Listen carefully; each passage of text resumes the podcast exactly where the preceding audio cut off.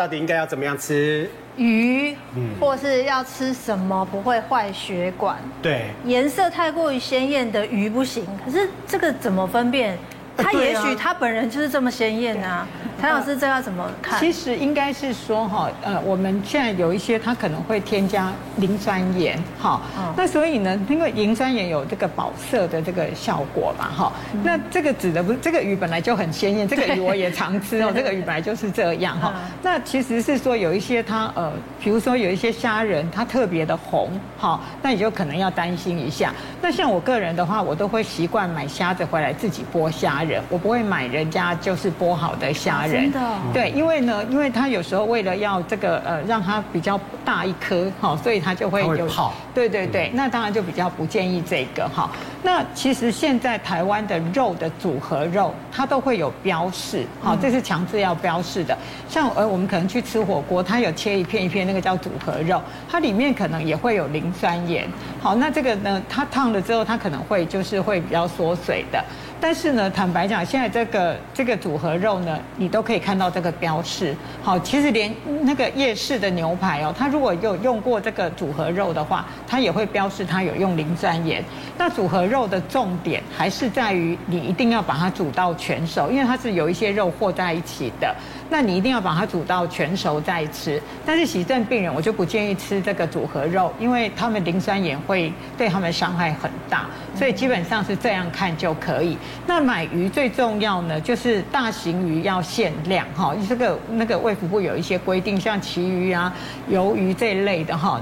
然后尾鱼这一类的是属于大型鱼，那你的量就是要限制。那我通常买鱼呢，就是买盘子里面看得到头尾的。嗯，那其实我很推荐的一个，我常开玩笑，那个叫台大医科鱼啦哈，就是台湾的那个青鱼，因为我们台湾的南方哦是全世界青鱼的第二大渔场。对对，然后青鱼呢，这种这种鱼呢，事实上它 Omega 所以是。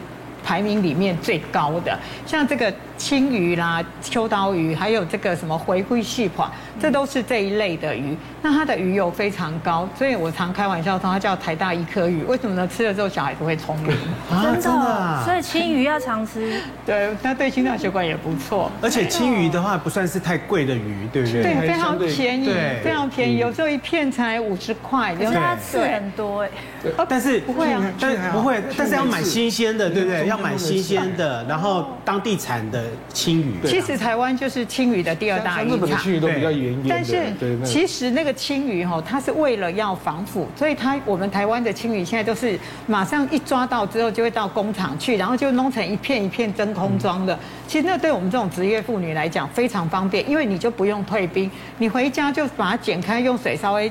泡一下，嗯然后擦干之后，你要煎要烤都很容易。哎，我之前有去那个呃南方澳那边呢去采访，就是采访那个青鱼。对，你知道台湾的青鱼的量真的非常的高，甚至呢，他们把一尾一尾的青鱼呢，把它活冻，冻完以后呢是送到国外去的。对对，我们是出口出去的。对对对，它是第二大，我们台湾是第二大渔场，第一大是挪威，第二大是台湾。那谭老师，青鱼可以天天吃吗？可以啊，你就是它，其实你至少一个礼拜要吃两次鱼啦。那青鱼在我们家的话，至少一个礼拜也会吃到五次，因为它太方便了，就是整片就丢到那个那个什么水里，你都不用再花时间退冰。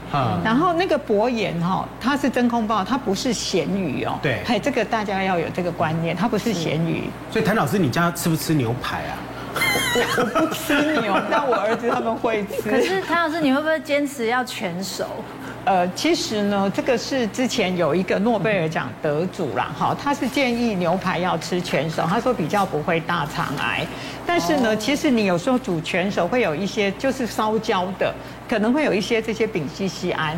所以呢，其实我觉得这个牛排，像我跟我儿子他们煎的牛排，大概一定会有七分熟以上。嗯，嘿，那呃，我要提醒的是什么呢？其实这个是之前林医师的病人，他就生日的时候，他太太请他去吃高级牛排。那你知道哈，这个洗肾病人有时候他们是限盐的，然后呢，他到那里那个高级牛排都是用那个玫瑰盐，好，不会其他调味。哦，他就觉得吃起来好吃，他就撒了很多很多盐。然后可是那时候呢，吃完没多久，他心脏就乱跳。为什么呢？因为钾离子太高。好，我这个其实要提醒的是，注意，就是说，因为我们的有时候这些进口的盐，你搞不清楚它是氯化钾还是氯化钠。所以呢，我们都会建议病人，他如果我们是洗肾病人，他不能吃假的东西，他一定要看清楚那个标示是氯化钠。因为有的时候，他这些很高级的盐，他不会告诉你是氯化钠还是氯化钾。嗯，那你一定要看清楚。嗯，如果他有被限制，他不能吃太多盐。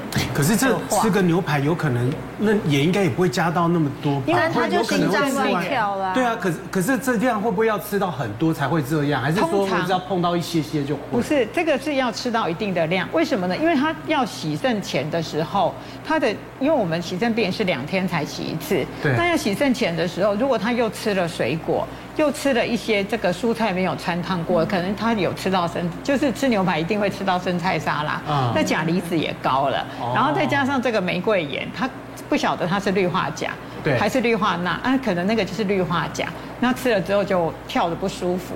对，你知道牛排师傅撒盐都是这样。对啊，就这样子啊。而且美国的那种节目不是都这样 疯狂转？没有，有一个那个撒盐的那个这样撒的，他们就说那个很疗愈。其实哈，还是要提醒大家，这个盐真的不要吃太多，因为你从小给他盐高的话，他将来的高血压的风险就非常的高。而且好像那个盐那个调味，呃，提醒妈妈一下，就在煮饭的时候。盐的调味要最后加，为什么？你一开始就把像炒青菜，如果你一开始就把盐丢下去，那个盐它会吸到菜里面，你吃起来都不咸。但是如果你是最后才，就是你要起锅前再加盐，它就在表面上。一点点就很咸。哎，那个谭老师有没有分什么盐会比较好一点？因为现在盐的种类真的很多。你刚刚讲的是说玫瑰盐，然后啊还有海盐，喜马拉雅的盐。我想要问喜马拉雅的，我我都买低钠的。还有一个低钠盐，低钠盐是如果不是肾脏病的人，是心脏血管疾病的人，他可以吃，因为它是氯化钾。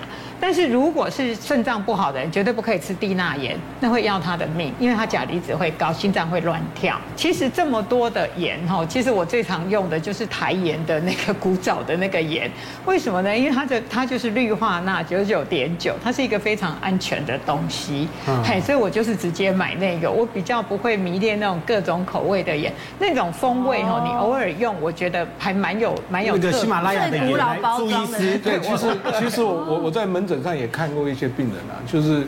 他们就觉得这个，因为盐被污名化嘛，嗯，那大家觉得吃盐这个氯化钠那个会高血压啦，会增增加心脏的负担啊，会水肿，所以他就很有钱呐，就买玫瑰盐呐、喜马拉雅盐呐，还有很多那个很贵的盐。其实后来我们就说，你买越贵的盐啊，可能不见得对身体。OK，如果你身体没有特殊情况之下，我是建议用这种台盐的盐，就是最基本的。但是还是有不要超过量。嗯，那我们一直每次我们教科书都教我们说不要吃超过六公克的食盐。可是呢，啊，我问你，哪一个人做菜的时候去量那个食盐几公克？尤其是你在外食的时候，每次菜端上来的时候，那个小菜、卤菜什么都清烫青菜上面都撒的一层，不是味精就是盐。所以我们后来就就是说，你如果在家吃东西吃到有盐咸味了，那这个就已经开始过咸，过咸，过咸。哦。那你你你甚至甚至我们当然可能没办法像国外教的说，哎，到了餐桌上就是说 table salt，就是说你在餐桌上再加盐，因为我们都是炒锅菜的。那但是我觉得一个最简单的就是你尽量不要加盐。那当你加到盐的时候，你吃出来说，嗯，今天的菜怎么这么盐？要去喝喝水的时候，那。对不起，就要跟不要再吃了。那第第二个就是尽量减少外食的盐。嗯。好，那因为我们真的不知道外食的盐是怎么样，因为为什么加了盐的东西之后，它会促进食欲，那会觉得哎这个菜比较好吃，所以很多人就会因为这样来吃更多的东西。那可是这样就不知不觉中吃了过多的盐分。是。这样。盐分过高不好，但糖分过高好像也不行。含糖饮料，盛梅姐。本人爱喝吗？呃，以前早期喝过，但是我发现含糖饮料呢会上瘾。当然没有发现，因为其实我住的地方在台北市某一条外面有一条街，那整条街全部都是各种茶饮、手摇店，你知道的所有的牌子都有。然后中午十二点，我就发现我们的年轻人他可以不吃便当或什么，因为手摇饮其实很贵哦。对，哦，七八十哎，现在大杯的哦，现在有特大杯这样的，他们宁愿就是中午就喝那一杯，一直喝到下午。那你想想看，你的糖分有多高？那有一个数据呢，其实是我们做了一个呃国民营养健康状况变迁调查，好，这是一个年度的调查，就发现呢，百分之八十三到。百分之八十三左右，十九到四十四岁的成人，还有九十三左右的国中生，八十八的高中生。你如果每周至少喝一次含糖饮料的话，各位，含糖饮料的糖是什么糖？一定是谭老师说绝对不能喝的果糖，对不对？这这这里面任何一样东西都都不能用，哎，它都是外加糖。其实这个糖会引起你各种疾病，还有胰岛素失调。但是我最后要讲一件事情，不只是这个，还会伤脑。嗯啊，哈，还会对你的脑组织的发展有影响。你知道哦，我不知道各位应该都喝过吧？你知道那个珍珠吃在嘴巴里的时候，有一种好像恋爱的感觉。可是你第二次喝，你第三次喝的时候，你就没有那种欢快的感觉。这是专家的研究。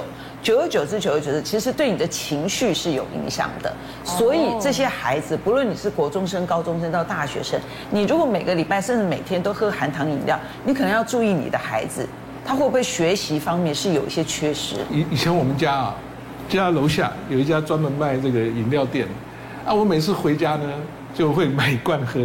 是你自己，不是你小孩。没有，我就不是，我就分着大家一起喝，因为我们家就是哎，我就带。含珍珠吗？有有有有，就各种的，像金桔柠檬啊，然后那个什么，我以前我真的很爱，但我以前那个，我以前真的是坏习惯不少哈，哎，但但但是后来我就发现，哎，真的不行，那不但又变胖，那小孩子也会养成那种口味。后来我就跟他们说，不准，一定以以后就。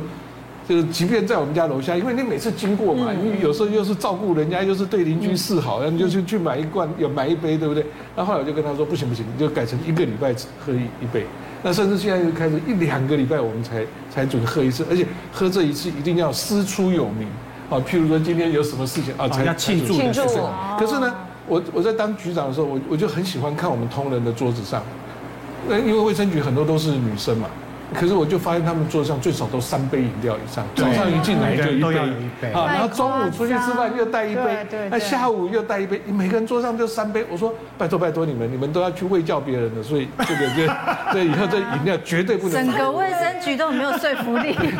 那他们都是在局里面，后来我就跟他说，哎，他们大大概都有听了，那就所以你看现在开会都尽量给不含糖的饮料啦，对，哦，或者是原原的水啦，这样就好。所以注意是。糖分摄取过高的话呢，跟盐分摄取过高的话，一样都会造成心脏上面的负担。你看我们这个血管，我们用糖来举这个例子好了。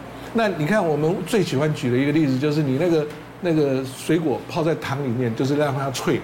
对，是像蜜饯啊，有一些是入味，有一些是脆，啊，嚼起来有脆。那这个血管，你想想看，每天都泡在糖里面，是不是血管就变脆了？嗯。那我们刚才讲的一个血脂高。